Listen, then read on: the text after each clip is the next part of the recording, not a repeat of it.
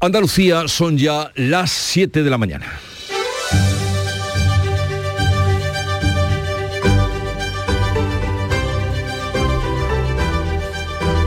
En Canal Sur Radio, La mañana de Andalucía con Jesús Vigorra. Buenos días queridos oyentes, es miércoles 17 de mayo y después de la bronca sesión de control en la tarde de ayer en el Senado, que ha girado en torno a la retirada de los siete candidatos con delitos de sangre que dejarán sus cargos de concejales si son elegidos, ETA centró también el duro cara a cara de Sánchez y Feijó en el Senado. En las listas de Bildu hay otros 37 condenados de ETA sin delitos de sangre. Consuelo Ordóñez, del colectivo Víctimas del Terrorismo, Covite, que denunció las listas, lo considera una estrategia electoral. Y entonces ahí es donde se les ve el plumero, ¿no? No lo hacen por una reflexión ética, de que es que parece que sí, que, está mal y que eh, ha sido una dura pata y que nos ha causado dolor. No, no es por eso, es puro tacticismo electoral. Otros asuntos. Hoy pasa su último filtro en la Cámara Alta la ley de vivienda que quedará previsiblemente aprobada. Mientras en el Congreso de los Diputados toca sesión de control al Gobierno, será la última antes de los comicios del próximo 28 de mayo. Y nuevo caso de asesinato por violencia de género, esta vez en Orio, en Guipúzcoa. Un hombre ha disparado a su expareja en un parque a muy corta distancia y luego se ha suicidado. Como suele ser habitual, los vecinos no dan crédito a lo que ha ocurrido. Y te impacta más por eso, porque es claro, aquí un pueblo tan pequeño que, nunca se oye nada de esto, pues... Eso es terrible para cualquier pueblo y más eh, para nosotros también. Orio... Pues cosas que pasan que al final lo que mm, lo paga es la mujer. En Córdoba, libertad con cargos para los siete detenidos por una supuesta agresión sexual este domingo en Palma del Río. La víctima no ha ratificado la denuncia en el juzgado, pero la investigación sigue adelante. El Ministerio de Justicia tiene dos frentes abiertos, el de jueces y fiscales por un lado y el de los funcionarios de la Administración por otro. Los primeros responderán mañana a la propuesta del Ministerio que no les ofrece más dinero, pero sí otras mejoras. La huelga sigue fijada para el próximo lunes. Por su parte, los funcionarios de Justicia continúan con la huelga que también a partir del próximo lunes será general indefinida si el Ministerio no se sienta a negociar. Y por otra parte, el Ministerio de Seguridad Social sí que ha conseguido evitar la huelga al comprometerse a aumentar la plantilla en sus oficinas en 3.500 personas y permitir así jornadas de teletrabajo. El Parlamento de Andalucía va a convalidar hoy el tercer decreto de sequía en una jornada en la que la Agencia Estatal de Meteorología ha anunciado por fin lluvias que llegarían esta tarde por Cádiz. Falta hace porque los pantanos andaluces están por debajo del 28% de su capacidad. Y en cuanto al tiempo, pues cambia o eso nos dicen. A esta hora está activo el aviso amarillo por tormentas en el litoral sur de Cádiz. Por la tarde los chubascos se pueden extender al entorno del litoral mediterráneo y al interior de Huelva. Por lo demás, cielos nubosos y máximas en descenso notable, vientos flojos y variables. Pero vamos a conocer con más detalle cómo viene el día en cada una de las provincias andaluzas. Cádiz, Salud, Botaro, por ahí se esperan lluvias, ¿no? Sí, hay aviso amarillo mm, por lluvia, por tormentas en todo el litoral desde las 6 de la mañana y al menos hasta la 1 de la tarde. Ahora tenemos 20 grados, la máxima no subirá mucho, 21. En Campo de Gibraltar, Ana Torregrosa. Aquí también se anuncian lluvias, está igualmente activado ese aviso amarillo por riesgo de tormentas. Tenemos a esta hora 19 grados, esperamos una máxima de 21. Veremos si llegan o no esas lluvias. En Jerez, Pablo Cosano. Pues aquí tenemos previstos chubascos también durante la mañana. Ahora mismo el termómetro marca 18 grados, 23 de máxima prevista. En Huelva, Sonia Vela.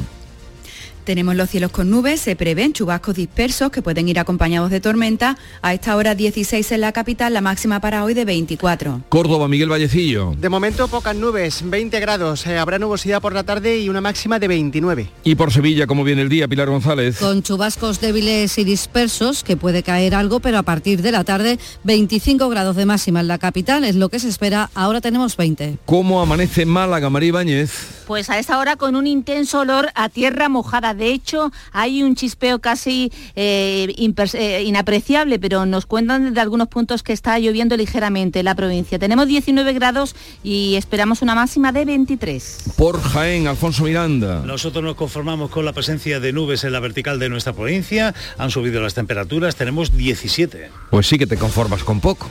Ea, ea, eso es lo que hay. Granada, en Carna Maldonado. Aquí de momento hay nubes, para esta tarde se espera algún chubasco, ocasionalmente tormentas, sobre todo en la costa. Tenemos ahora 14 grados, llegaremos a 25. ¿Y cómo viene el día por Almería, María Jesús Recio? Con el deseo de que esos chubascos por la tarde se hagan realidad, tenemos ahora 19 grados, la máxima 24 y nubes en el cielo.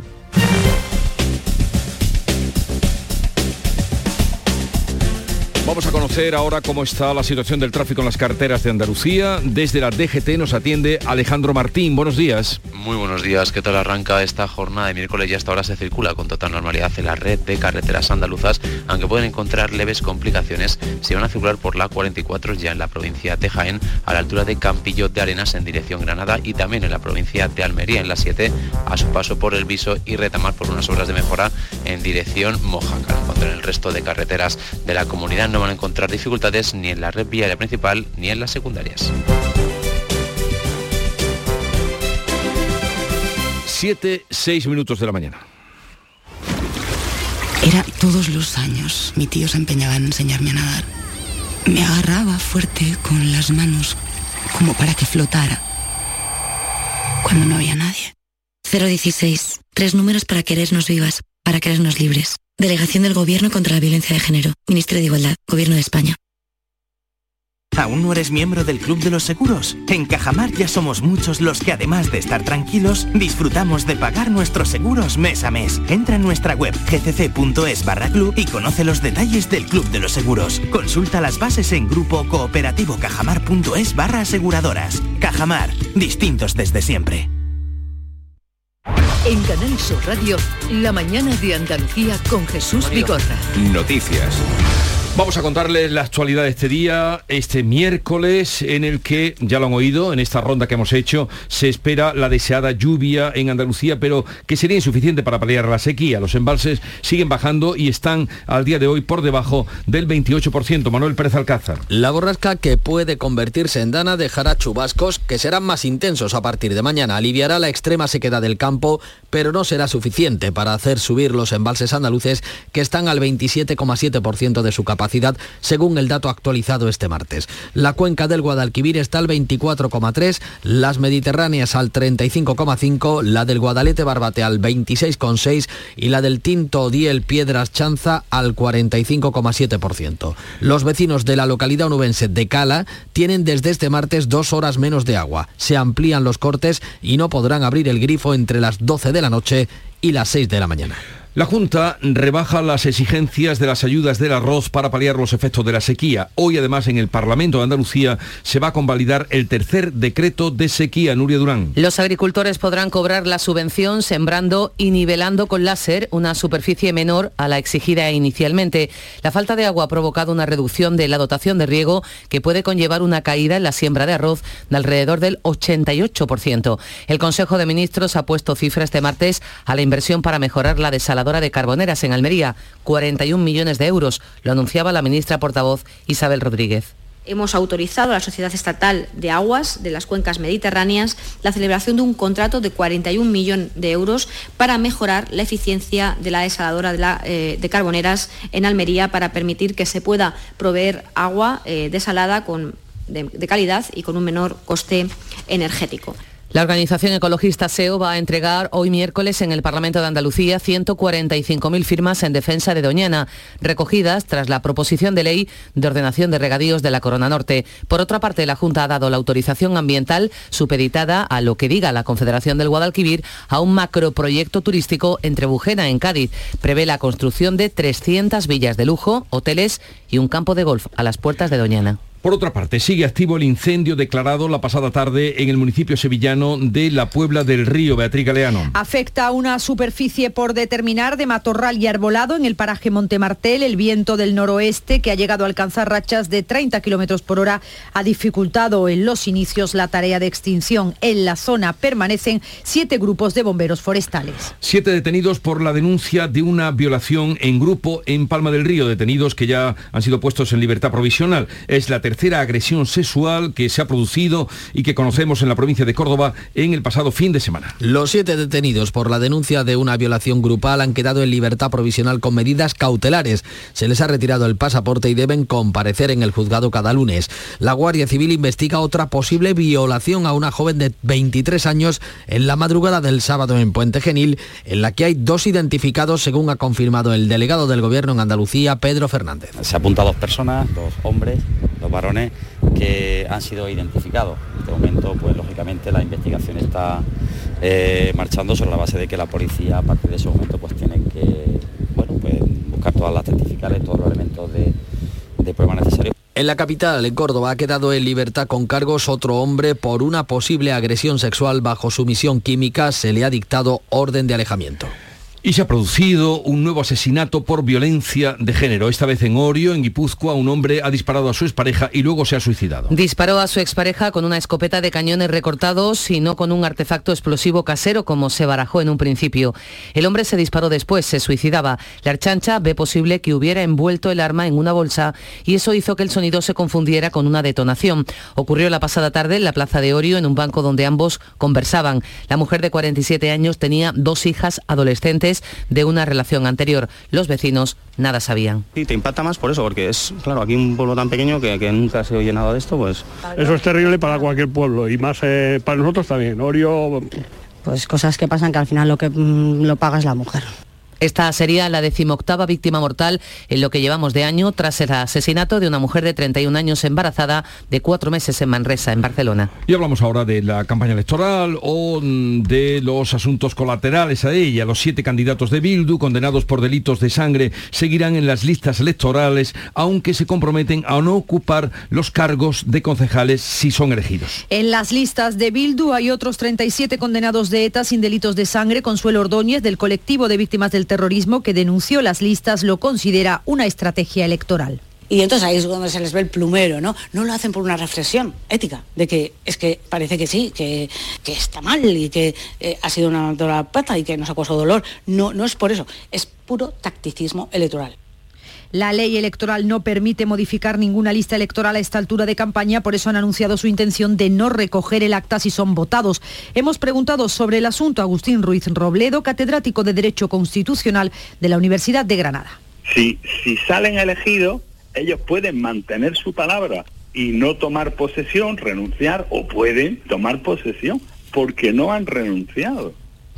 Pues este asunto, como saben y les venimos contando, centró el cara a cara entre Pedro Sánchez y Núñez Feijóo ayer tarde en el Senado. Ha sido el sexto cara a cara entre ambos líderes, eh, el último antes de las elecciones del 28 de mayo. El líder del Partido Popular, Núñez Feijóo, ha exigido al presidente que rompa con la formación Aberchale. Ha sido más cruel con el Partido Popular que con Bildu. Un presidente más generoso con los verdugos que con las víctimas.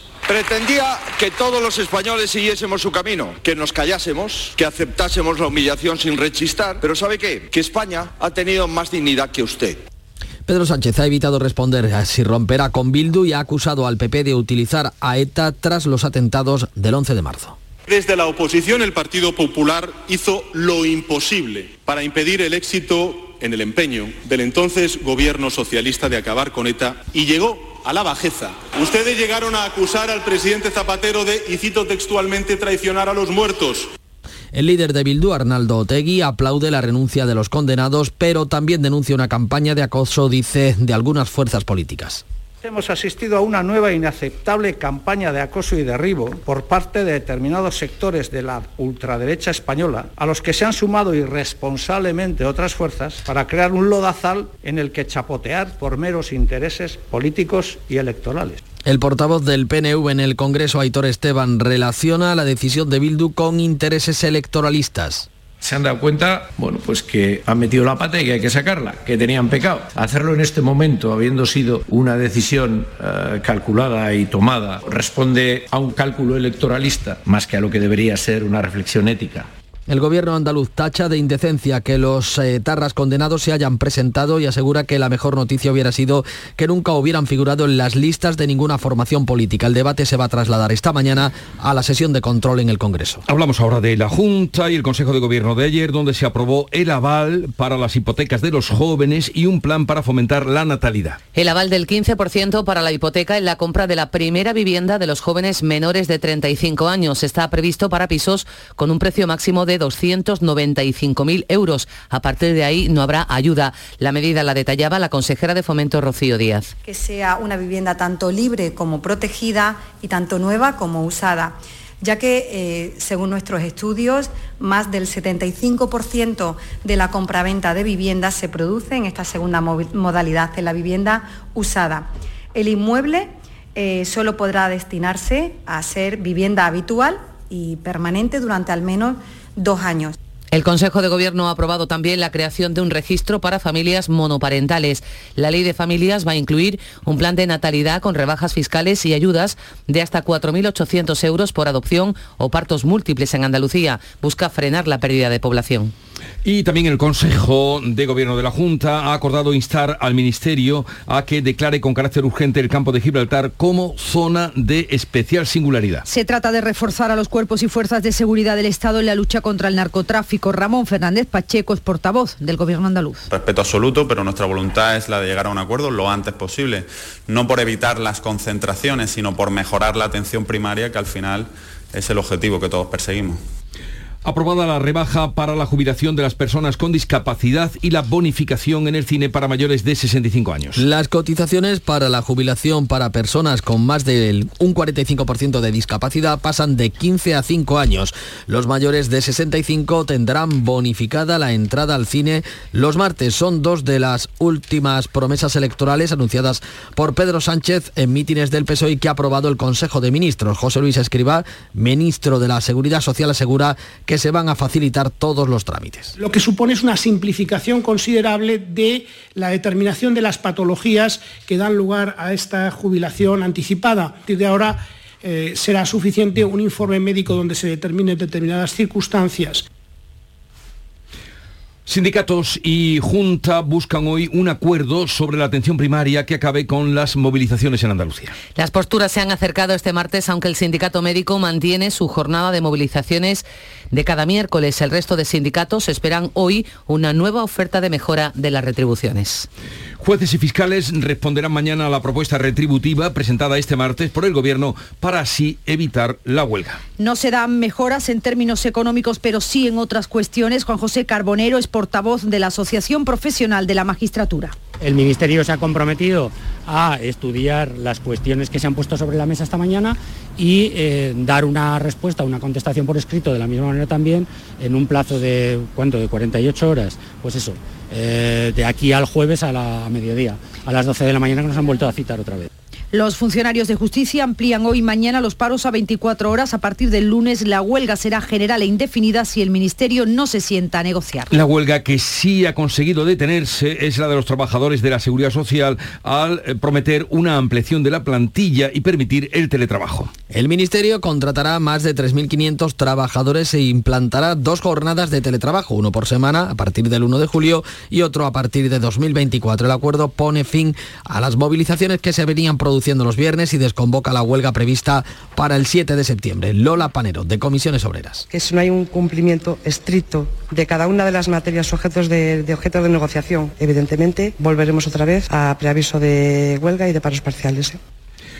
Paros en los transportistas eh, por las largas esperas en el puerto de Algeciras. Paros que secundan hoy y mañana dos jornadas de protesta por las esperas que tienen que soportar denuncian en la terminal de contenedores. Diego Piñel es el presidente de la Asociación de Transportistas de Contenedores de la Bahía de Algeciras y así lo explicaba. Vienen las calores y, y estos retrasos de cuatro o cinco horas que nos quedamos en la cola después de venir de nuestra jornada laboral conduciendo, pues con 8 o 9 horas de trabajo y encontrarte pues una pelotera aquí, pues de, verdad que está la gente muy, muy quemada, ¿no? Piden por ello que se dote de más personal a la terminal para atender los servicios. Y el Tribunal Constitucional ha rectificado y pospone la deliberación sobre los recursos de Chávez y Griñán que serán después de las elecciones del 28M. La sala segunda que preside la andaluza Inmaculada Montalbán iba a deliberar el próximo lunes, día 22, la misma semana de las elecciones, sobre las demandas de amparo de los expresidentes andaluces contra las condenas del Tribunal Supremo por el fraude de los seres. Lo que sí tiene mañana Griñán es cita con el forense que debe realizar el informe solicitado por la audiencia y que debe determinar si puede seguir su tratamiento en prisión. Pedro Almodóvar presenta hoy su cortometraje Extraña forma de vida, rodado en gran parte en Almería, en el Festival de Cannes. España es este año invitada de honor del festival que rinde homenaje al recientemente fallecido Carlos Saura. El lunes, Víctor Erice va a estrenar Cerrar los Ojos, su primera película en 30 años.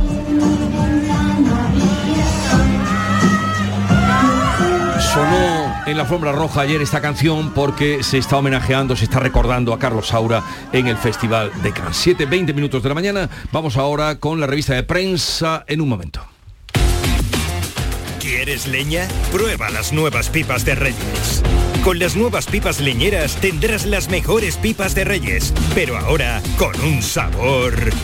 No te digo más, descúbrelo tú mismo. Ya en tu punto de venta habitual, las nuevas pipas leñeras de Reyes.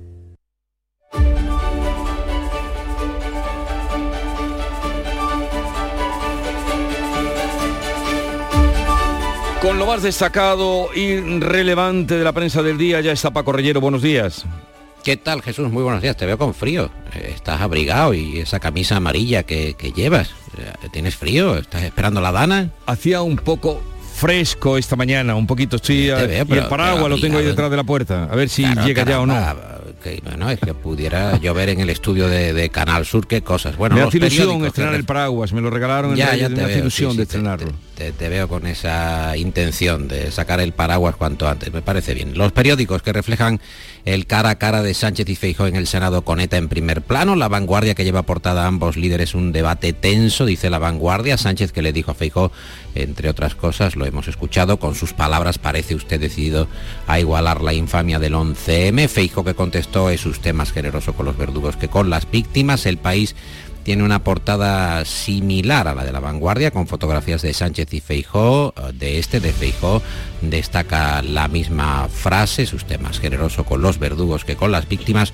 Y de Sánchez esta otra, cuando ETA no es nada para ustedes, para del PP, es todo. El mundo afea que Sánchez no sea capaz de romper con Bildu y acepte el blanqueo de 34 etarras después de que el líder de la oposición le instara en el debate a romper, a romper con Bildu. De Objective, que nos cuenta que los varones del PSOE critican a Sánchez por centrar la campaña en ETA, nos quita el foco, no quieren los varones, según la información de The Objective, que se hable de ETA porque están en otros asuntos, en asuntos autonómicos, regionales y los alcaldes en sus municipios. Eh, Recuerda hoy, por cierto, Santiago González en su columna del Mundo eh, que una vez proclamadas las listas no se pueden deshacer ni enmendar salvo eh, por fallecimiento, como se detalla en el artículo 48 de la LOREC. Y recuerda González en esa columna a la que hacemos alusión aquellas palabras de Sánchez en una entrevista con Bildu no vamos a pactar si quiere se lo digo 5 o 20 veces durante la entrevista. ABC dedica su primera plana a Otegui, Otegui echa un cable a Sánchez, es el titular, la razón cree que Sánchez deja abierta la vía Bildu y Voz Populi es concluyente, Bildu aparta a sus siete etarras asesinos para salvar los pactos del PSOE tras el 28M. El país dedica su editorial principal a Bildu y lo valora positivamente, valora positivamente eh, la autoexclusión de los candidatos condenados, reconociendo el error cometido y emitiendo, en opinión del país, en este editorial, un mensaje de calado democrático. Por último, el Confidencial hace una lectura electoral y explica que la polémica a quien realmente alimenta en perspectivas es a Vox y rompe los cálculos tanto de Sánchez como de Feijóo. Pero la prensa, en este tumulto político, también dedica buen espacio a la comprensión lectora de los alumnos. ¿Por qué? Está muy destacado hoy, también en la portada de La Vanguardia o en El Mundo. El Mundo dice que el 25% de los alumnos de 10 años va muy retrasado en la lectura el ambiente de las casas, el sistema educativo, afectó la pandemia. Bueno, realmente eh, no lo sabemos, Jesús, porque España no ha evaluado ese periodo, a diferencia de otros eh, países. Hay debate sobre este asunto, pero, eh, como digo, muchos profesores apuntan al ambiente también en casa. Hay ambiente pro lectura, se lee en las casas, los padres, las madres, están eh, ayudando a que esto funcione y también obviamente el análisis crítico del propio sistema educativo. Para la vanguardia es asunto principal del día y resalta que los alumnos eh, tienen cada vez más dificultades para entender lo que leen. La comprensión lectora de los estudiantes de cuarto de primaria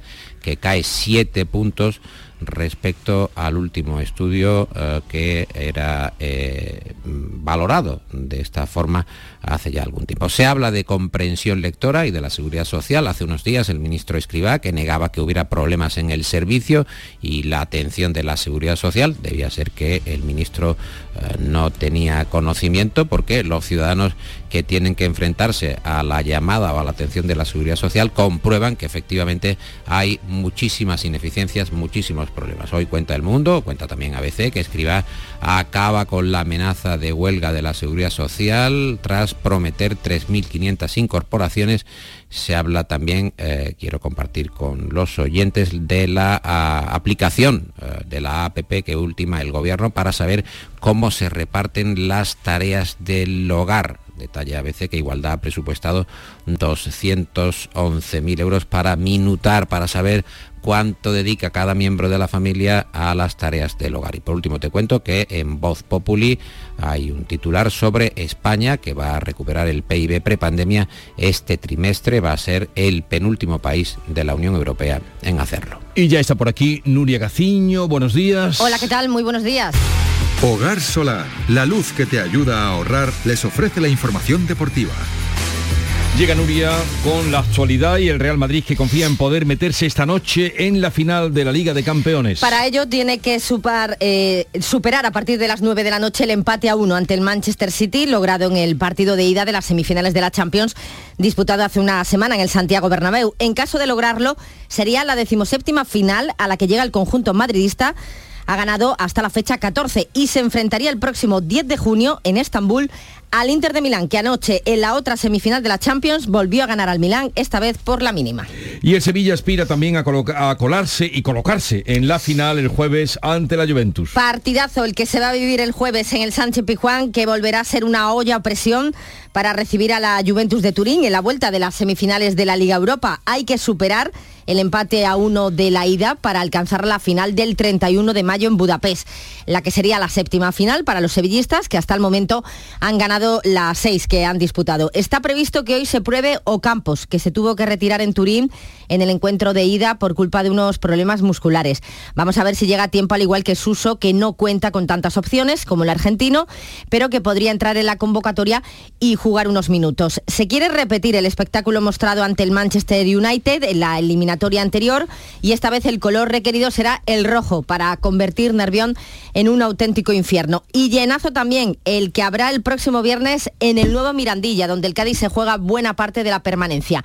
No le queda otra que ganar a un rival directo como es el Valladolid, que ha pedido la inhabilitación del colegiado Ortiz Arias por su arbitraje del pasado domingo ante el Sevilla ha solicitado que no sea designado para ningún partido del equipo pucelano o que eh, pueda afectar a los intereses del Valladolid. Y otra marea que se prepara es la de los aficionados del Granada que se van a desplazar el sábado a Miranda de Ebro para animar a su equipo, que ante el Mirandés podría celebrar ya el ascenso a Primera División si gana y se dan otros resultados. Ya están aquí las calores, Chano, pero como está la luz no quiero ni mirar al aire acondicionado. Pues yo estoy la mar de fresquito, Yuyu, a cero, como que a cero. Con Hogar Solar y sus placas solares dejo la factura a cero euros. Canta conmigo, Yuyu. Hogar Solar, cada día te quiero más. Hogar Solar. Hogar Solar, la luz que te ayuda a ahorrar. ¿Con qué nos despedimos hoy o con qué te despides, Paco?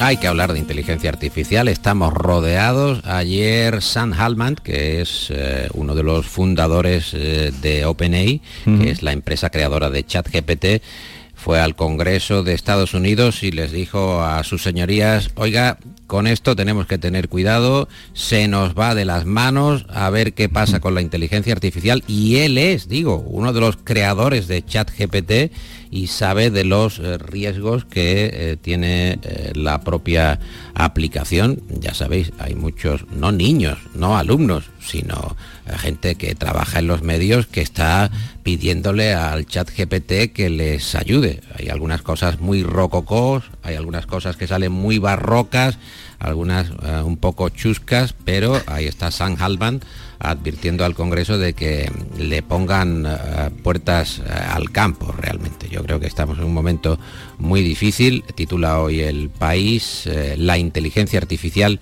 quiere que la regulen. Yo creo que es un titular mm. con bastante sorna. Sí. en fin Qué miedo, ¿no? Tendrán que explicar Tú no un poco utilizas. ChatGPT, ¿no, Nuria? No, no, no, nada, nada, nada. Adiós Nuria, Nada, ¿no? adiós Paco, reales como la vida misma, aquí están cada mañana puntuales, siete y media que acaban de dar y a esta hora vamos a repasar en titulares las noticias más destacadas que les estamos contando. Lo hacemos con Nuria Durán.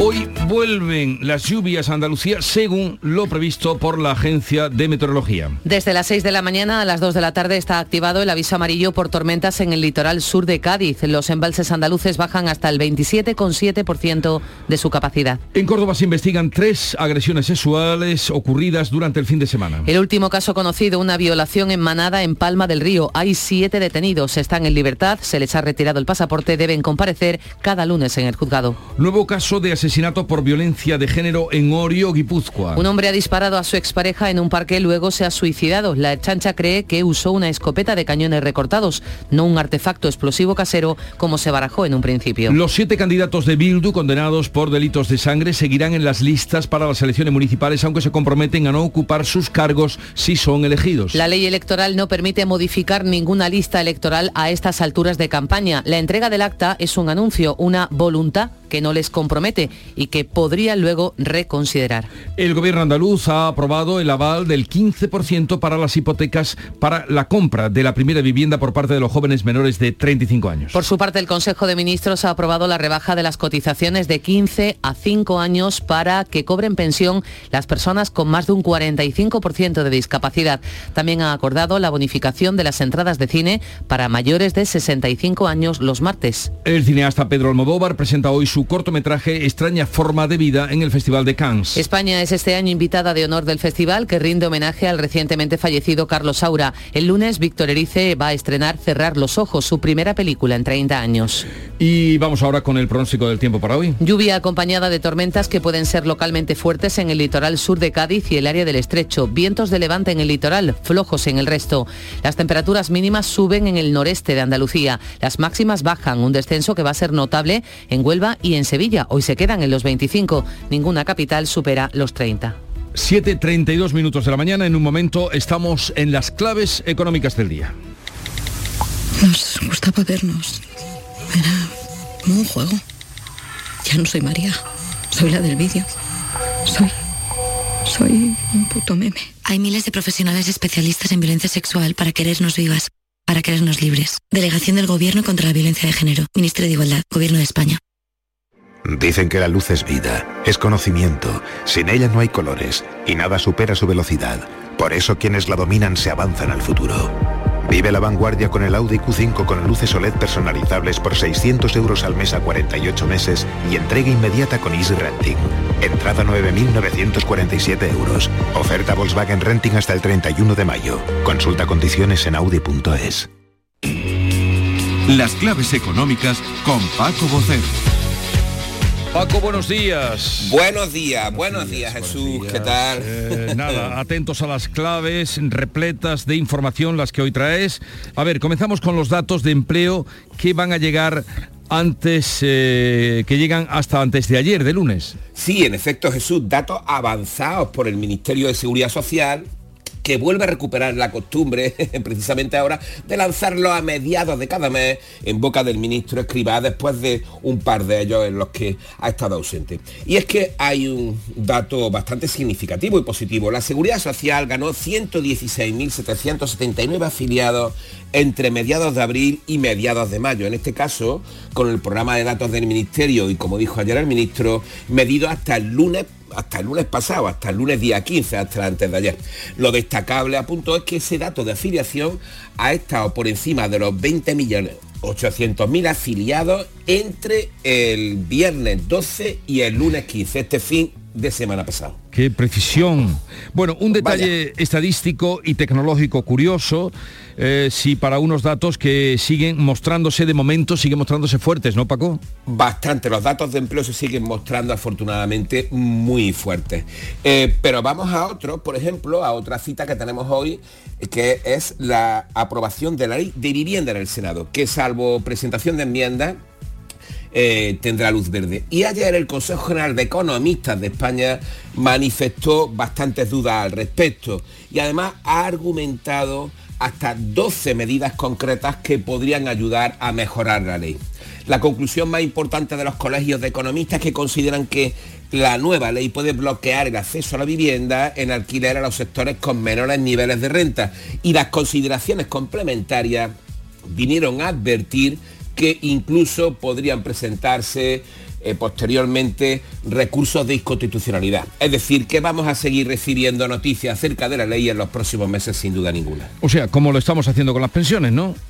Porque, Eh, de efecto. porque ayer se presentó el informe del Instituto de Estudios Económicos sobre el impacto de las cotizaciones.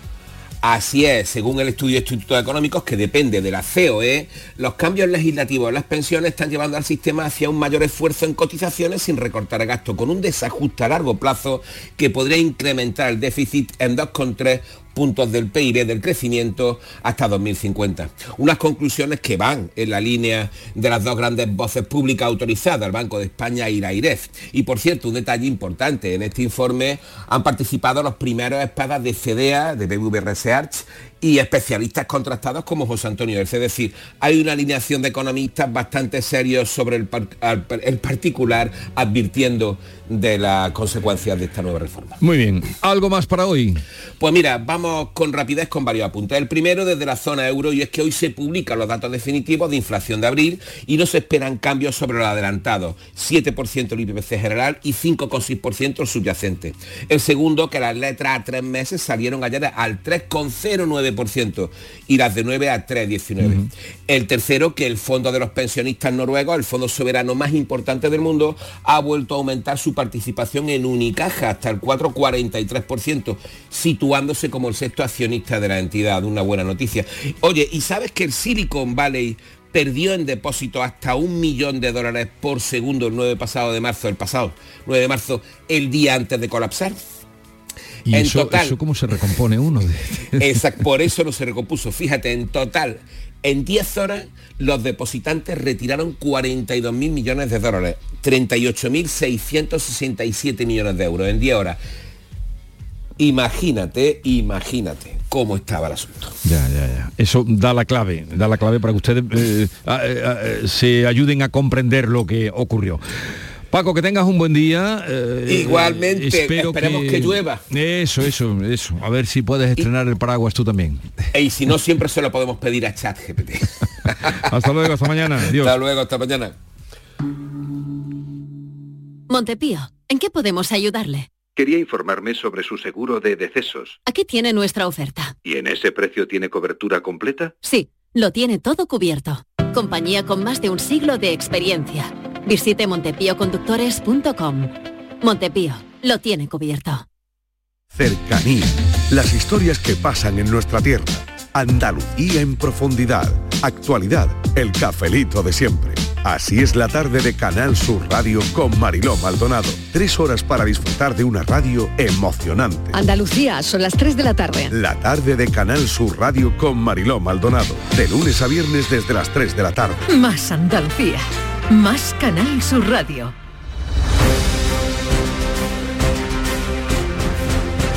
Vamos a contarles otras noticias de Andalucía a 24 horas de que la primera hermandad del Rocío, que es la de Córdoba, comience su camino hacia la aldea, preocupa el riesgo de incendios. ¿Por qué, Sonia Vela? El plan Infoca ha destinado 400 efectivos para este dispositivo de seguridad de la romería, Jesús, el conocido como Plan Romero. Por los caminos habrá retenes de prevención y en puntos clave vehículos autobomba, además de otros medios para la extinción de incendios porque los caminos están muy secos. Nos lo explica Alejandro López, su director del Centro Operativo del Infoca en Huelva. Tenemos como contingencia medios aéreos posicionados en el CEDEFO de Cabezudos, que está en el término de Almonte y todo eso pues en función de cualquier eventualidad que pudiera surgir pues poder atajarla lo más pronto posible. Y un apunte más sobre el Rocío Jesús. El obispado ha destituido al que era presidente de la filial de La Palma del Condado por ir en unas listas electorales, algo que es incompatible según el reglamento diocesano.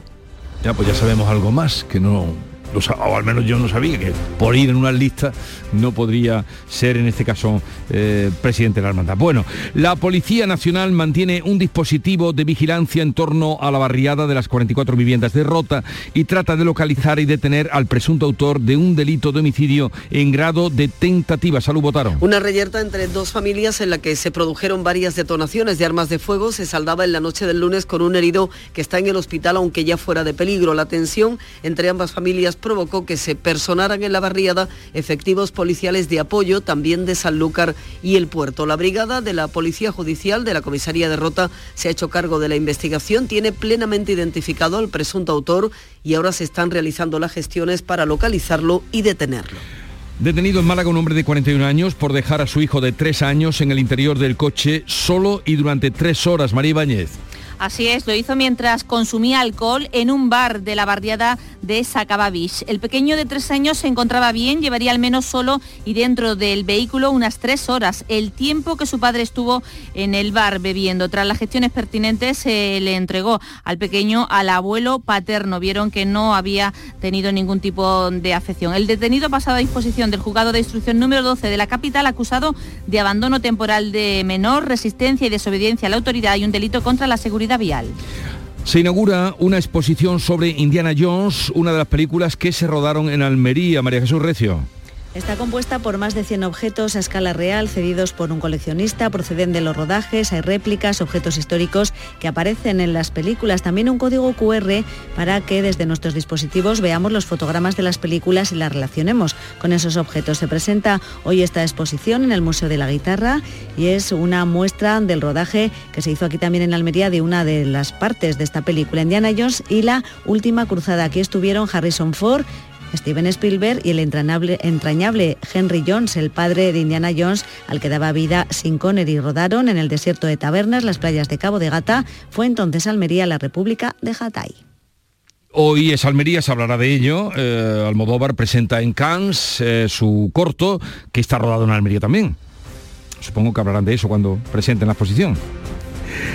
La Universidad de Jaén celebra este miércoles la segunda vuelta de las elecciones al rectorado al que aspiran el catedrático de Teoría de la Señal y Comunicación, Nicolás Ruiz, y el catedrático de Psicología Básica, Juan Manuel Rosas. Desde luego son unas elecciones, o están siendo unas elecciones muy disputadas, ¿no, Alfonso Miranda? Efectivamente, tanto es así que para hoy están convocados 15.432 miembros de la comunidad universitaria para ejercer su derecho al voto. Estos dos, Nicolás Ruiz y Rosas, fueron los que obtuvieron el mayor respaldo de la comunidad universitaria el día 4, pero al no lograr ninguno, el 50% de los votos se produce, por tanto, esta segunda vuelta en el día de hoy. Uno de los dos va a ser el próximo rector, cuya programación tendrá lugar el próximo día 19.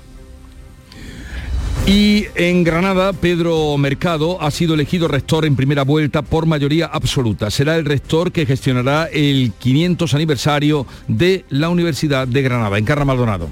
Ha recibido el 53% del voto ponderado y por tanto la comunidad universitaria no tendrá que ir a segunda vuelta como ha ocurrido en Jaén. Nada más ser reelegido ha destacado la independencia de su candidatura. Una candidatura abierta, una candidatura integradora, una candidatura universitaria y sin más sesgo que el universitario. Mercado se pone al frente de una institución que genera más empleo y, más, y maneja más presupuesto en toda la provincia de Granada, también la más antigua, como decías, alcanza ya su quinto centenario. En Canal Sur Radio, por tu salud, responde siempre a tus dudas. Hoy es el día de la hipertensión arterial. Se trata de una enfermedad relacionada con el riesgo cardiovascular que a menudo no se diagnostica, por lo que puede haber muchas personas que la padecen sin saberlo. Esta tarde convocamos a los mejores especialistas para que no te quede ninguna duda y participes en directo.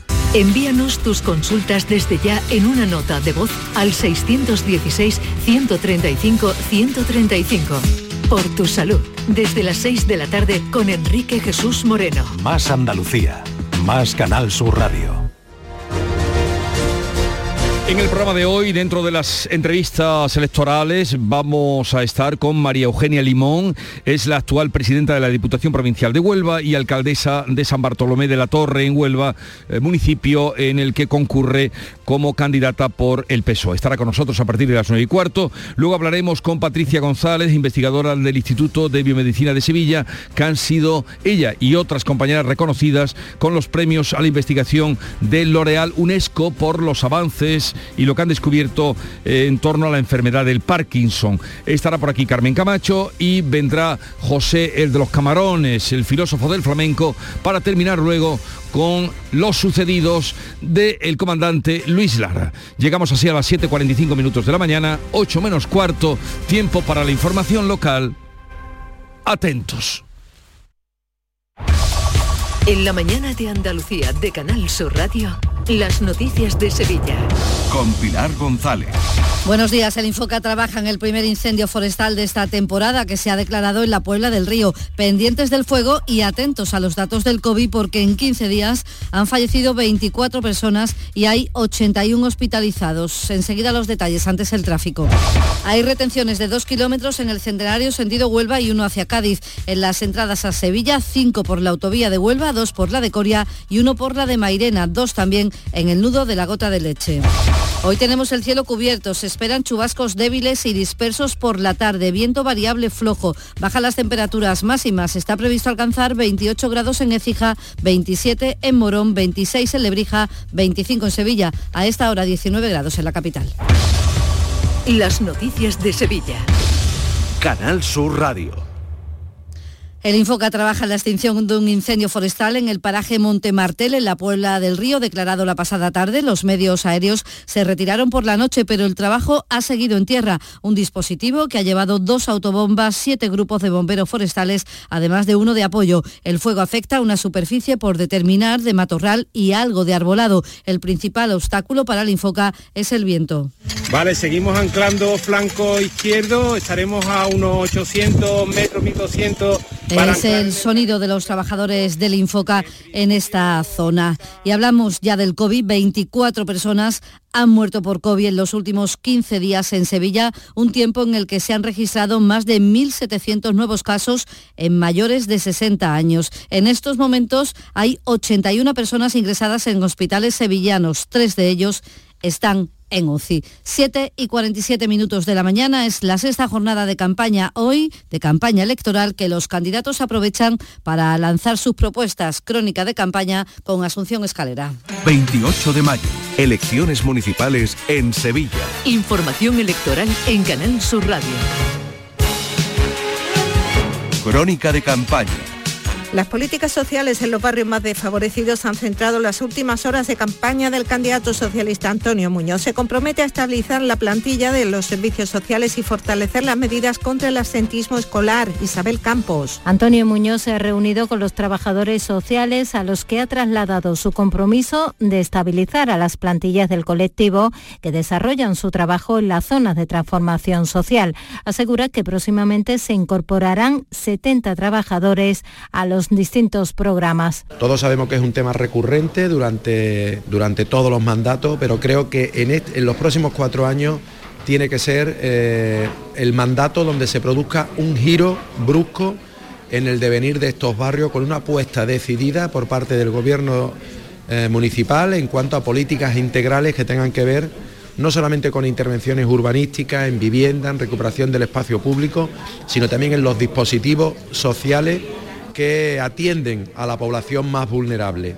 El candidato socialista reconoce que hay mucho por recorrer y considera imprescindible aumentar las políticas contra el asentismo escolar, también medidas de alfabetización digital para que los colectivos más vulnerables puedan acceder a las ayudas. La lucha contra el absentismo escolar, que está muy por encima de la media de cualquier otra zona de Sevilla. Es un dato preocupante y un diagnóstico que tenemos que, acometer. También, en tercer lugar, la brecha digital, en el sentido que muchas veces ustedes saben que estamos informatizando muchísimos procedimientos en el ayuntamiento y son precisamente estas personas las que por no tener acceso a las herramientas informáticas o por desconocimiento, por no tener la formación correspondiente, pudieran quedar fuera de las ayudas. Por tanto, estaríamos haciendo mal las cosas si estamos informatizando y al mismo tiempo no estamos formando a estos colectivos para acceder a las ayudas. El candidato del PP, José Luis Sanz, ha presentado en Triana su decálogo para transformar el barrio. Asegura que coinciden las encuestas favorables a los populares con las ganas de cambio que se observa en la ciudad. Entre esas ganas de cambio que yo percibo y esa tendencia que es al alza, a mí no me cabe la menor duda de que el próximo 28 de mayo, si no nos confiamos, si no faltamos ninguno a votar, el PP va a ser la primera fuerza política en la ciudad de Sevilla. Junto a Sanz ha estado el presidente de los populares andaluces, Juanma Moreno. También constata esas ganas de cambio de los sevillanos hacia un nuevo modelo ciudadano y de gestión que representa la candidatura liderada por José Luis Sanz. No es lo mismo la complicidad que José Luis y yo tenemos, no es lo mismo que coincidamos en el mismo modelo de ciudad, no es lo mismo que coincidimos en el mismo modelo de sociedad, no es lo mismo que los dos juntos rememos en la misma dirección porque multiplicamos la acción política. La candidata de Podemos Izquierda Unida, Susana Hornillo, entiende que uno de los principales retos que tiene Sevilla es combatir el calor y cree que contra eso se pueden hacer muchas cosas. Tenemos que apostar por un urbanismo bioclimático, tenemos que apostar por un uso inteligente del agua, por zonas de sombra, un plan de sombra. No basta con plantar árboles, hay que hacer un plan para renaturalizar Sevilla. Plantar árboles, sin más, eso no es la solución. Hay que tener todo un plan, plan de sombra, un plan de pulmones verdes en los barrios ese sería el plan que, que tenemos que por delante, un reto. El candidato de Ciudadanos a la alcaldía de Sevilla, Miguel Ángel Aumesquet, ha presentado su proyecto para una ciudad verde. Entre otros puntos, incluye la plantación de 5.000 árboles al año y otras medidas como esta. Vamos a hacer también que los edificios y los espacios públicos de Sevilla sean más verdes, más sostenibles, creando un sello climático como hay en muchas ciudades europeas, pioneras en combatir el cambio climático, para aquellos espacios públicos, un sello climático para aquellos espacios públicos y, privados que se sumen a la lucha contra el cambio climático. La candidata de Vox, Cristina Peláez, ofrece un decálogo en cuanto a seguridad, limpieza y reducción de gastos. Es el antídoto a las políticas de la izquierda. Se trata de un programa de 10 grandes líneas con el que vamos a hacer frente a los enormes problemas heredados del bipartidismo. Sevilla. Elecciones municipales en Canal Sur Radio. Los tiempos asignados a los distintos partidos en este bloque informativo se han fijado según el criterio de la Junta Electoral y no según el criterio periodístico. Hay más asuntos en este día. El Ayuntamiento de Castilleja de la Cuesta asegura que la oficina de CaixaBank de Nueva Sevilla permanecerá abierta. Según el consistorio, la entidad bancaria se ha comprometido a estudiar los perjuicios que ocasionaría el cierre para los vecinos del barrio que se han manifestado para impedir esta clausura. Y la Cámara de Comercio de Sevilla ha denunciado el deterioro de la competitividad que le supone al puerto de Sevilla el conflicto abierto por la Corporación de Práctico, que es desde el pasado domingo impiden estos prácticos la entrada de buques con total normalidad como medida de presión para reivindicar mejoras salariales. El Colegio Oficial de Prácticos de España ha desaprobado estas acciones. Deportes, Antonio Camaño, buenos días. Hola, ¿qué tal? Muy buenos días. Eh, El Sevilla tiene puesto todo el foco en esta vuelta de semifinales de mañana jueves ante la Juventus de Turín. Y todo hace indicar que para ese partido va a recuperar Mendilibar a un hombre importante como Campos. Baluarte ofensivo en el partido de ida fue determinante, aunque solo jugó la primera media hora, se tuvo que retirar en Turín por molestias musculares. En cambio, las opciones de Suso para llegar a este partido decisivo a día de hoy son mínimas para partir de inicio en el 11 titular. Y en el Betis, ojo a la operación Ceballos. Ha rechazado la oferta de renovación que le ha ofrecido el Real Madrid. Todavía es la primera oferta que ha recibido el canterano verde y blanco y todo hace indicar que el Betis está manejando a su entorno para ver si las opciones de una posible vuelta pueden ser posibles. Publicidad electoral. Ha llegado el momento de hacer de Sevilla la mejor ciudad del mundo para vivir, para trabajar, para invertir y para emprender. Y también para formar una familia. Por eso hace falta ciudadanos, porque nosotros no hacemos política en los ayuntamientos, nosotros los gestionamos. Tú y yo conocemos el camino. Recorrámoslo juntos. Revélate. Vota Ciudadanos.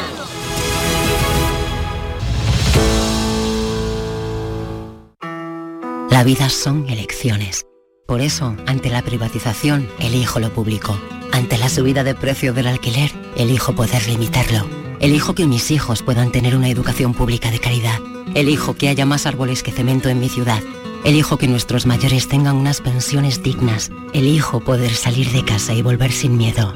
Por eso ahora, elijo vivir dignamente. Y el 28 de mayo, elijo seguir eligiendo. Vota lo que piensas. PSOE. Publicidad electoral. Les contamos que el Niño Jesús de Martínez Montañés es el protagonista del cartel del Corpus de este año, que es obra de la alemana Uta Gay. Sevilla es el único que tiene el baile de los seises, es el único que tiene un niño montañés y es el único que tiene la custodia de Arpe. Y Vueling tendrá este verano 13 vuelos, tres de ellos internacionales, con Londres, París y Bruselas. Así estará conectada Sevilla. 13 grados a esta hora, 19 grados en Sevilla hasta ahora, también en Araal, 17 en Carmona.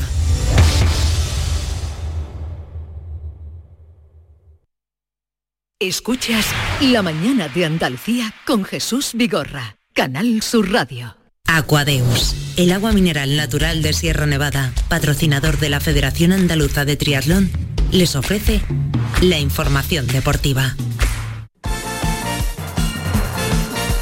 8 menos 5 de la mañana, Nuria Gaciño, buenos días. Hola, ¿qué tal? Muy buenos días. El Sevilla ya se prepara para su partido de mañana de vuelta de la Europa League y el Madrid hoy se la juega en Champions, ya tiene rival, el Inter. Exacto, ahora sí que comienza lo bueno en Europa porque después del partidito de anoche lo que queremos es emoción y espectáculo y eso está garantizado tanto con el Sevilla como con el Real Madrid en sus respectivas competiciones fetiches en Europa. En la Liga Europa el Sevilla aspira a poder disputar la que sería su séptima final. Lo que son las cosas de estar luchando este año por la permanencia a soñar ahora con la Liga Europa. Esto decía Montiel en la jugada de Sevilla. La verdad que sí, porque, bueno, como dijiste vos, veníamos de una mala racha y bueno, por suerte empezamos a ganar y hoy nos encontramos con, con estar en semifinales de Europa. Eh, estamos muy eh, ilusionados nosotros, toda la gente del Sevilla, que, que bueno, que como se ve en, cada partido que, que alienta hasta, hasta el último minuto, eh, estamos todos muy ilusionados con esto. Pues para llegar a la final toca el jueves ganar a la Juventus de Turín tras el empate a uno de la ida. El Sánchez Pijuán volverá a registrar un lleno absoluto como en las grandes ocasiones.